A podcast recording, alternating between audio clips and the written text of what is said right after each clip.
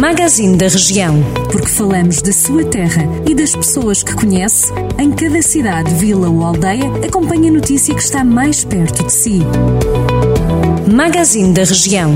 Edição de Ricardo Ferreira.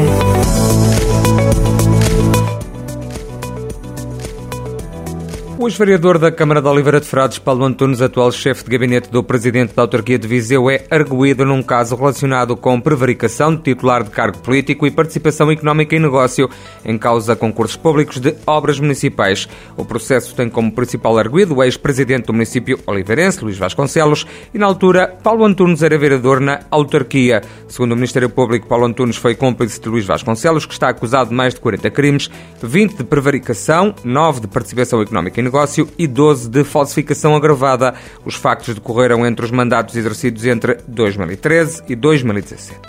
O troço da Estrada Nacional 16, que atravessa o Conselho de Mangualde, está a ser melhorado. O município vai investir 120 mil euros na substituição de todos os sinais verticais e na pintura da via. Está ainda previsto juntar pérolas refletoras em todo o percurso da estrada.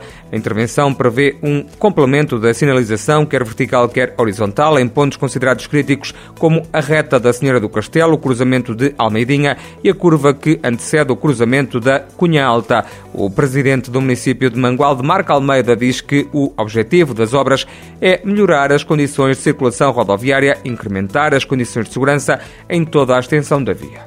O projeto Idosos Ativos vai apoiar 60 idosos que vivem isolados em São João da Pesqueira, Tabuaço e Mursa, através de um sistema tecnológico colocado nas habitações dos séniores que permite um acompanhamento à distância e maior autonomia. O projeto é considerado pioneiro e recorre às novas tecnologias para acompanhar à distância os mais velhos que vivem sozinhos e isolados. Pode ser encarado como um vigilante digital dos séniores. O idoso ativo vai acompanhar na totalidade 60 idosos, 20 em cada cada um dos três municípios, com a implementação de um sistema de domótica. O objetivo é criar uma rede de proximidade. O Conselho da Guiar da Beira vai receber a 28 e 29 de maio o evento Abuma Guiar da Beira, ao meeting, uma prova de orientação. Segundo a organização, a iniciativa vai ter duas provas, sendo a primeira disputada a 28, é uma prova de distância longa, a contar para a Taça de Portugal Vitalis. A segunda vai acontecer no dia 29, é uma prova de distância média que pontua para o ranking mundial da Federação Internacional de Orientação e para a Taça Portugal Vitalis. O evento é aberto ao público em geral e vai contar com a presença de atletas de todo o mundo que aproveitam assim para se ambientarem aos terrenos e ao estilo da cartografia cartografia de Aguiar da Beira, não perdendo a oportunidade de aperfeiçoar a técnica de modo a efetuarem uma boa prestação no Campeonato Mundial de Júniores de Orientação, que também vai ter lugar em Aguiar da Beira, mas entre os dias 10 e 16 de julho. O humorista Gilmário Vemba vai levar a Lamego e Santa Combadão o espetáculo Temas. O comediante vai passar primeiro por Lamego, a 20 de maio, no Teatro Ribeiro Conceição, a partir das 9h30 da noite.